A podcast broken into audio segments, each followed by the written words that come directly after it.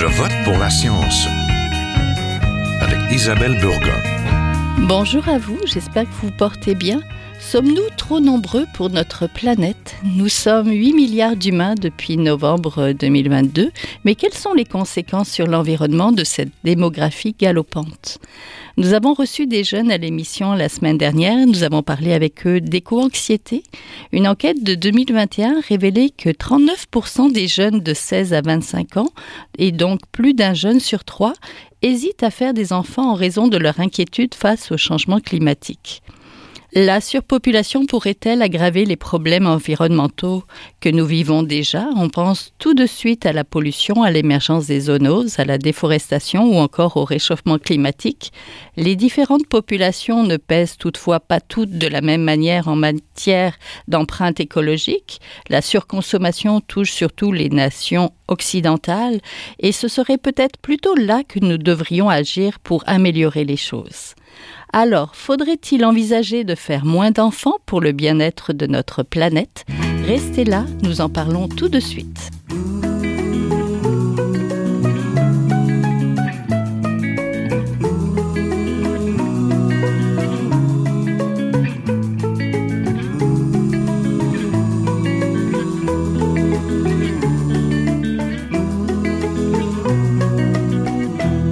À Je vote pour la science aujourd'hui, nous parlons de notre démographie galopante et d'environnement.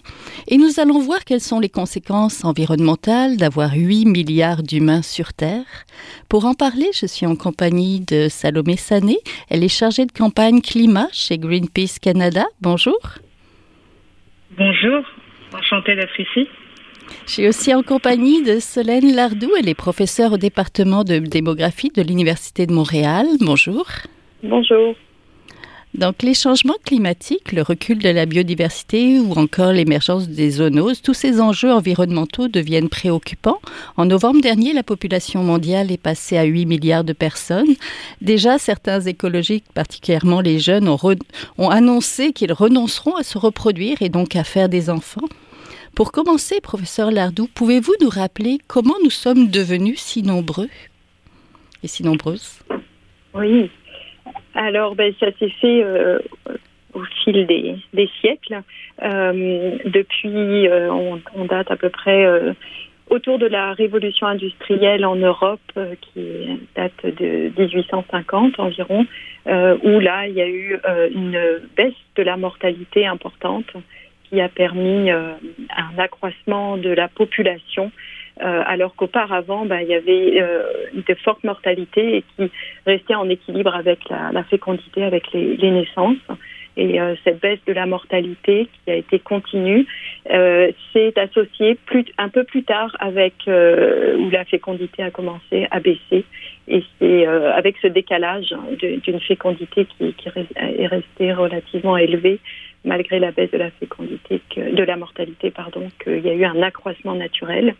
Et euh, là, on est dans dans des sociétés euh, où la fécondité a atteint des niveaux très bas, euh, dans des sociétés occidentales les plus avancées au niveau financier, au niveau économique, au niveau divers, comme on, en parlera, alors qu'il y a encore des, quelques sociétés, quelques pays et, quelques-uns en Afrique qui ont des, niveaux de fécondité qui restent élevés mais sinon, dans, dans l'ensemble, euh, en, en, Amérique du Sud, en Asie, il y a eu une baisse plus rapide qu'on ne le pensait de, des niveaux de fécondité et donc de l'accroissement de la population. Oui, c'est quelque chose qui s'est passé relativement rapidement. Ben, 200 ans, c'est peut-être pas rapide, mais oui, c'est rapide, finalement. Oui, ah oui, oui, oui, on, on, on, gagne un milliard, on a gagné euh, dans le passé euh, un milliard d'habitants euh, en 12-13 ans. Euh, ce qui est, ce qui est euh, très rapide. Mais la démographie, c'est donc la croissance de la population, ça se fait euh, d'une génération à une autre. Donc c'est un phénomène qu'on ne peut pas changer très rapidement, mhm. comme ça peut l'être avec des, des, crises économiques ou des changements économiques drastiques. Euh, là, c'est des générations de femmes donnent naissance à des, des filles qui auront des, des, enfants aussi, et donc il y a un momentum démographique qui, qui, a lieu. Donc là, on envisage que euh, il y aura encore un 2 milliards de plus d'habitants d'ici la fin du siècle, mais euh, on pense que, que, que ça n'augmentera plus euh, par la suite puisque l'ensemble des pays auront atteint des niveaux de fécondité bas. Oui, justement, qu'est-ce qui nous attend pro très prochainement dans un futur proche? Est-ce qu'on a fait déjà des scénarios démographiques pour se préparer à tout ça?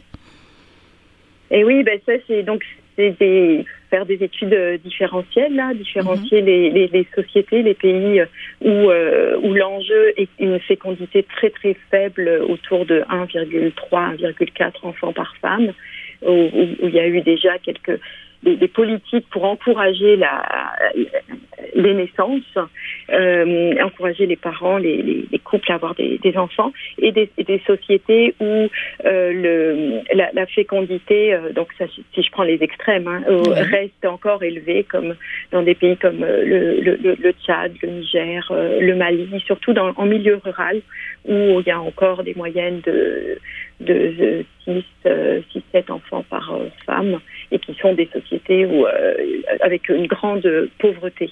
Mmh. Mais à l'intérieur de nos sociétés du Nord, eh bien, il y a aussi des inégalités qui, euh, importantes qui ont même cru au niveau euh, avec euh, avec le temps, inégalités économiques, mais euh, avec ça, ben, sont associées aussi des inégalités d'accès ben, à la contraception, d'accès à l'avortement, d'accès à, à, à, des emplois, à un niveau d'instruction élevé à des modes de vie aussi variés.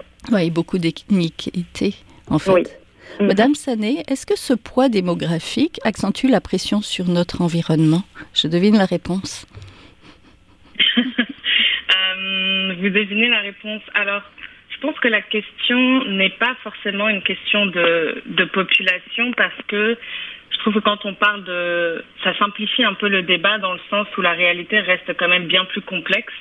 Et la, le problème n'est pas la population et la pression sur les ressources, mais c'est vraiment le mode de consommation, ou plutôt de surconsommation euh, de nos sociétés actuelles, qui est d'ailleurs euh, de manière extrêmement inégale, que ce soit au niveau national, donc par exemple au sein du Canada, mmh. ou au niveau euh, international. Donc euh, si on était dans une planète avec moitié moins d'habitants, mais avec la même, euh, on va dire le même mode de consommation et le même mode de dépendance énergétique au carbone, le problème de la, crise climatique, le problème de la destruction environnementale resterait euh, finalement le même.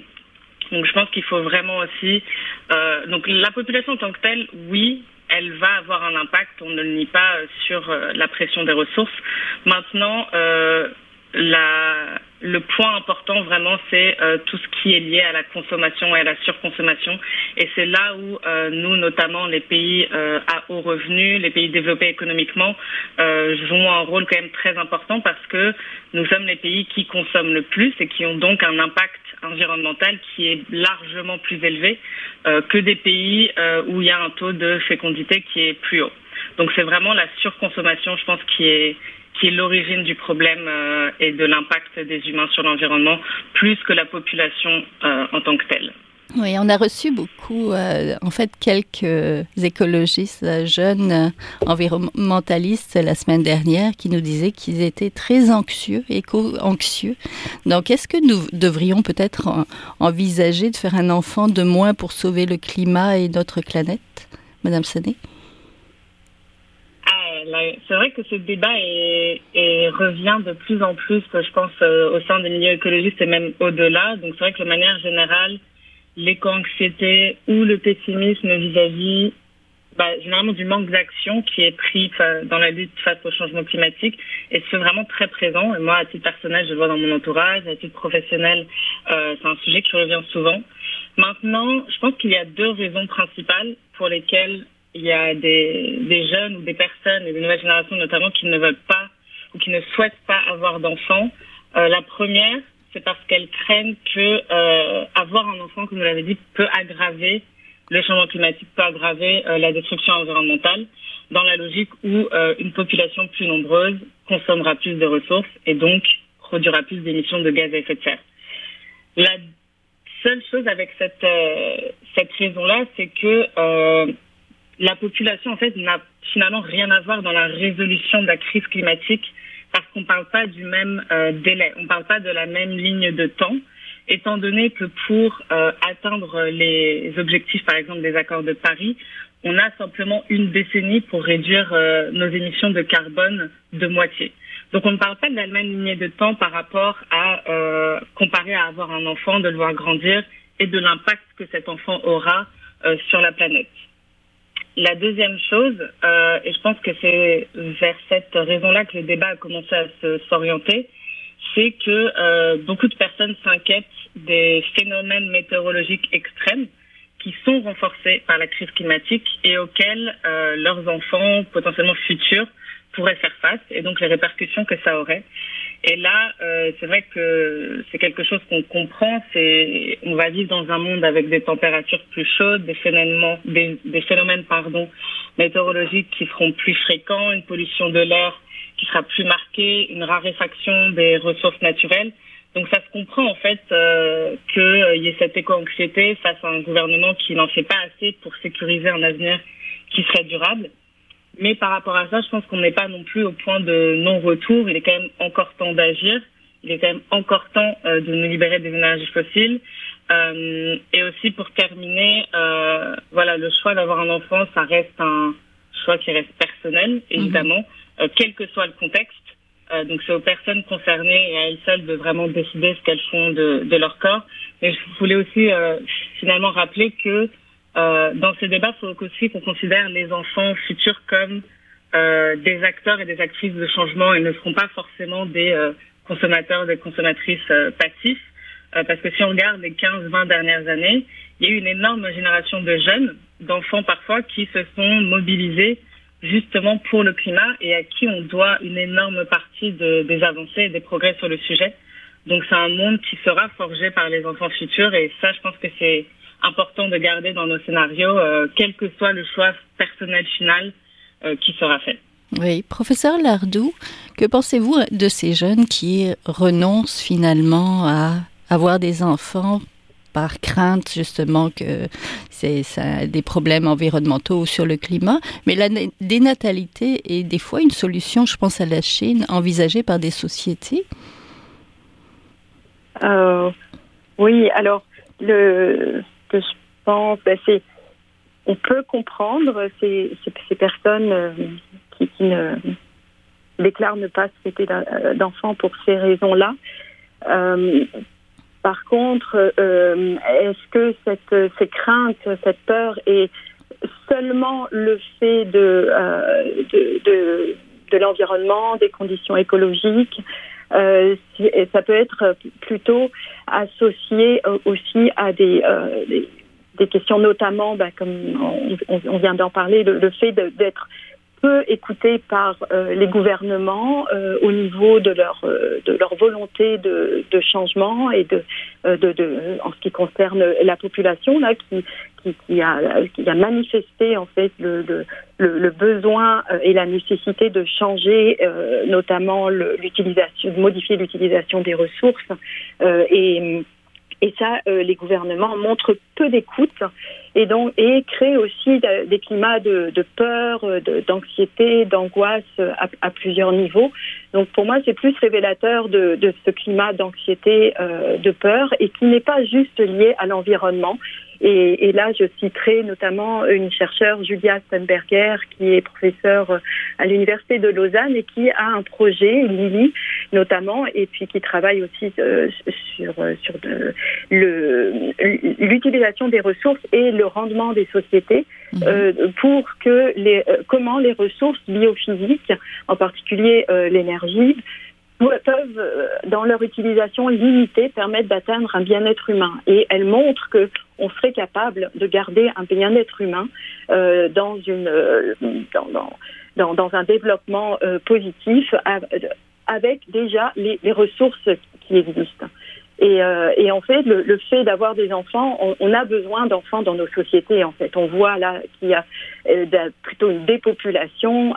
Des, on, pourrait dire des inquiétudes qui viennent par rapport au vieillissement de la population, le, manque d'enfants qui pour pour équilibrer en fait les, relations aussi entre générations et que les enfants, bah, ça permettrait aussi de, changer notre rapport à, la nature et et euh, de, de, de, de s'adapter. Et euh, comme les, les, nouvelles générations aussi euh, ont, ont, déjà commencé à apporter du changement. L'enjeu est le relais avec les gouvernements et les autres instances suprêmes, disons, mhm. qui, qui, qui, qui, qui, vont plutôt vers un accroissement, un, un, gaspillage encore fort, un accroissement économique encore fort, sans limite, qui, qui ne pose pas de limite et qui viennent euh, qui viennent euh, un peu démoraliser euh, ces, jeunes. Alors, moins de travail, plus de loisirs, plus de temps pour, pour les uns, pour les autres, c'est mhm. important parce que sinon on risque de remplacer les humains par, par des robots, puis c'est peut-être pas ça non plus la, la solution ou, ou, ce qu'on voudrait. Donc, il y a besoin de d'enfants dans nos sociétés, puis dans les sociétés du Sud où, où il y a eu une baisse forte de la fécondité. Euh, la Chine, bah, ça a été une obligation, donc ça a été mhm. euh, trop imposé. Alors là, il y a des revers euh, qui sont très difficiles, complexes, où, où, il manque des femmes, le vieillissement et, apporte des, des, problèmes sociétaux et économiques importants. Donc, euh, donc c'est pas non plus un modèle. Euh, là, ce qu'on voudrait, c'est pouvoir euh, participer de manière démocratique à ce, à ce changement et, et, aller vers plus d'équité euh, et de reconnaissance des, des besoins des, des, peuples différents. Et dans le Sud, ben, c'est plus de développement qui permettre, leur permettra d'aller d'atteindre aussi des, des, niveaux de scolarité plus élevés, de, de l'accès aux contraceptifs et donc de réaliser leur souhait d'avoir finalement moins d'enfants.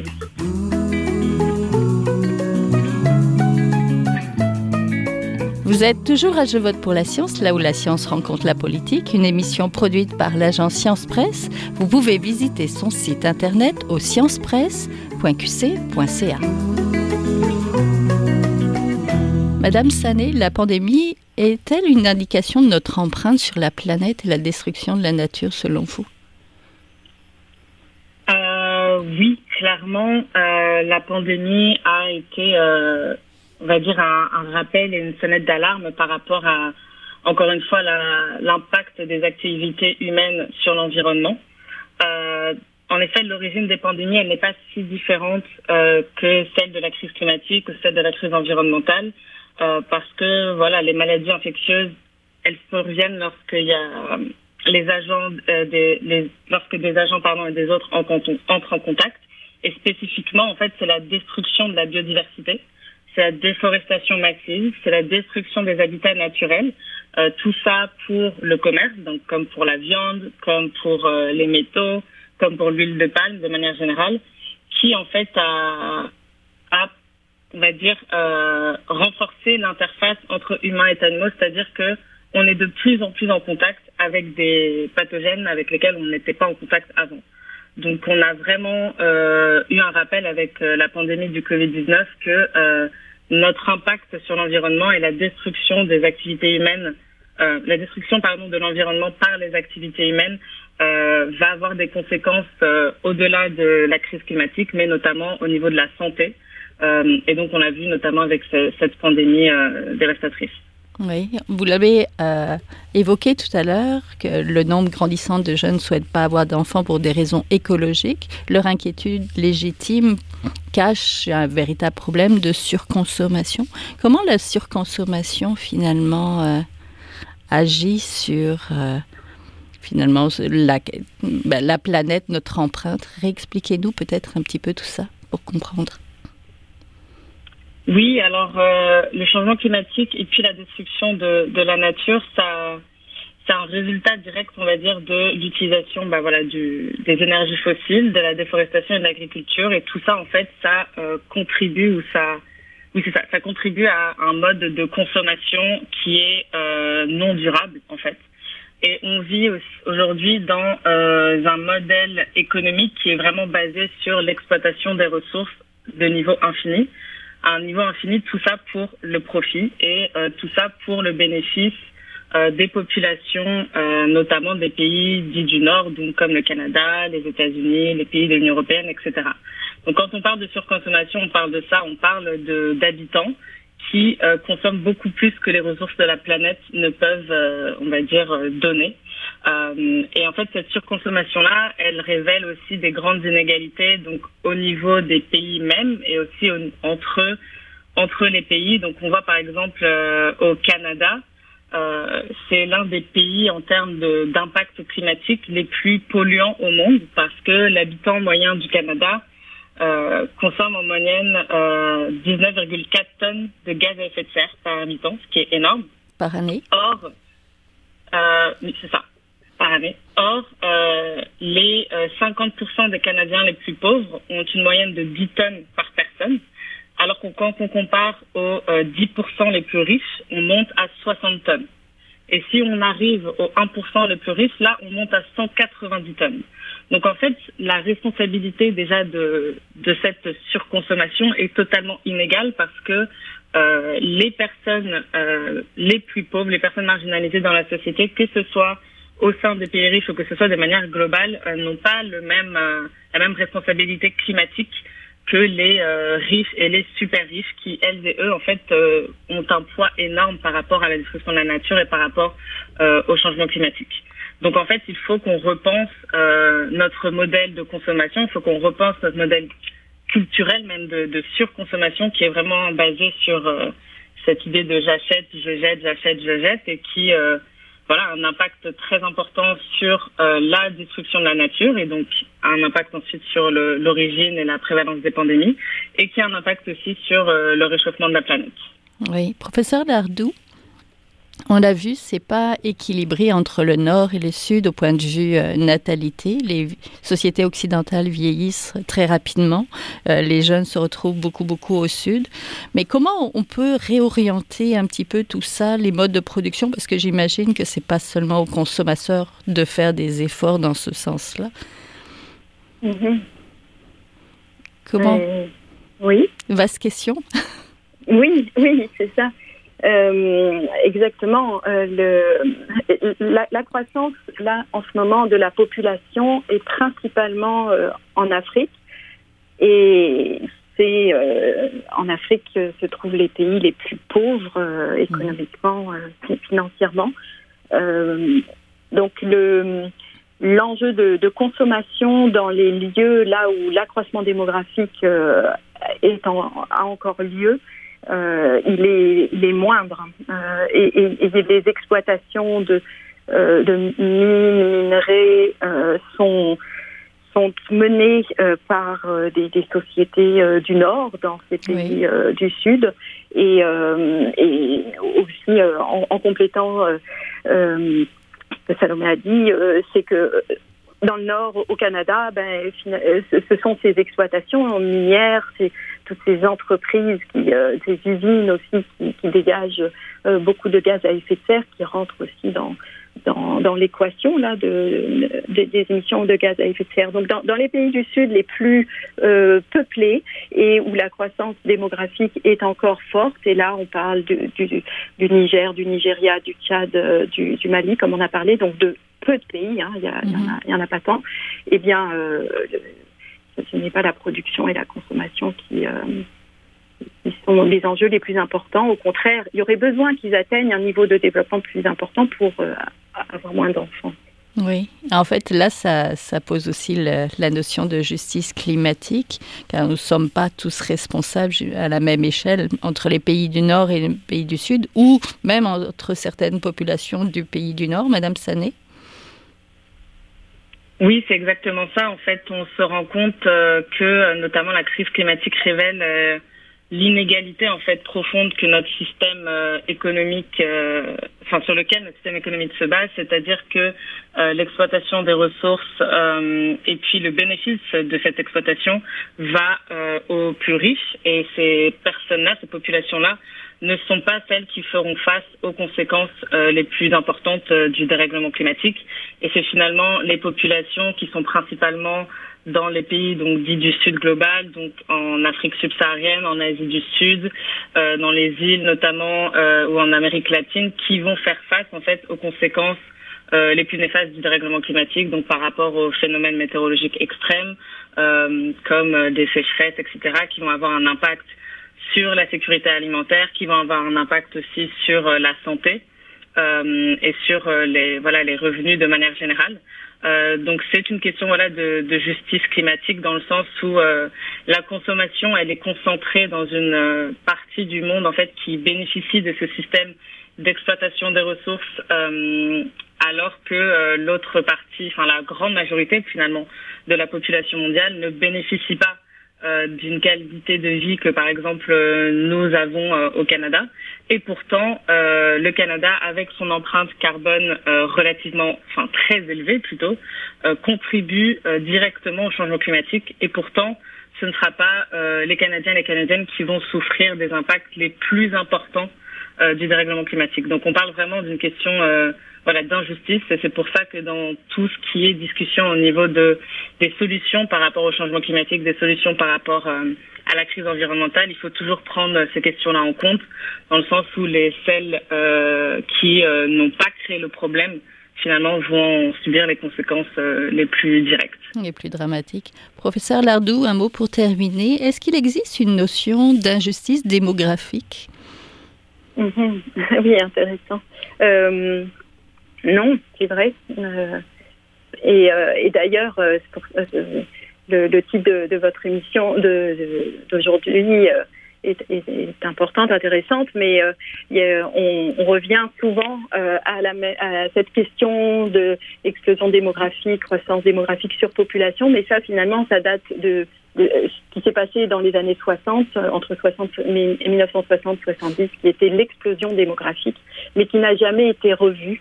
Euh, par la suite. Donc, euh, Maintenant, on doit passer à une autre, d'autres questionnements, et peut-être, oui, qu'on pourrait euh, mettre cette terminologie en, circulation. Et je dirais qu'il manque une approche plus cohérente, plus englobante, qui combinerait des sciences de l'environnement, de la démographie, du génie, de, l'économie, des sciences sociales, qui permettrait de développer des réponses plus adaptées pour euh, la compréhension de, ces questions des liens entre population et environnement. Oui, tout à fait. Ben, merci beaucoup. Vous venez de l'entendre, on était en compagnie de Solène Lardou, professeure au département de démographie de l'Université de Montréal, et de, et de Salomé Sané, chargée de campagne climat chez Greenpeace Canada. Merci. Un grand merci à vous. Voilà ce qui complète notre émission pour cette semaine. À la régie Daniel Fortin, à la recherche cette semaine Fanny Robatcher, à la réalisation et au micro Isabelle Burguin. Je vote pour la science, c'est une production de l'agence Science Presse avec Radio VM. Vous pouvez réécouter cette émission dans nos rediffusions ou sur la page de l'émission sur le site de l'agence Science Presse. En attendant de vous retrouver, passez tous une bonne semaine. Jin est un chercheur typique de ceux pour qui les progrès de la bioinformatique ont préséance